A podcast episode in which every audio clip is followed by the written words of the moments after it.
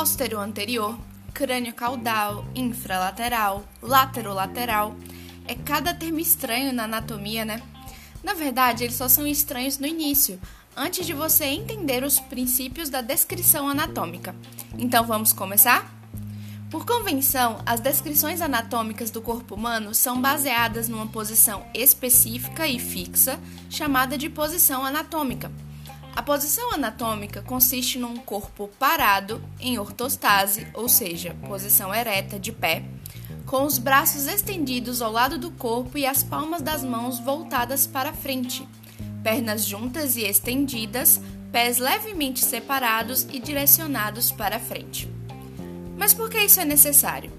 Se você está de frente para outra pessoa, por exemplo, e ambos levantam o braço direito, não serão os braços que estão na mesma direção que serão levantados.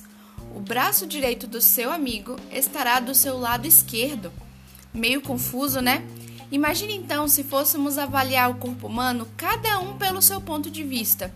Seria muito complicado e com certeza aumentaria drasticamente os riscos de erros clínicos com graves consequências. Então, vamos relembrar qual é a nossa posição de referência?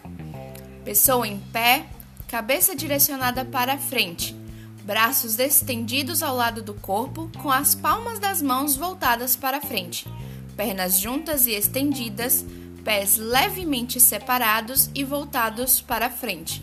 Esta é a posição anatômica.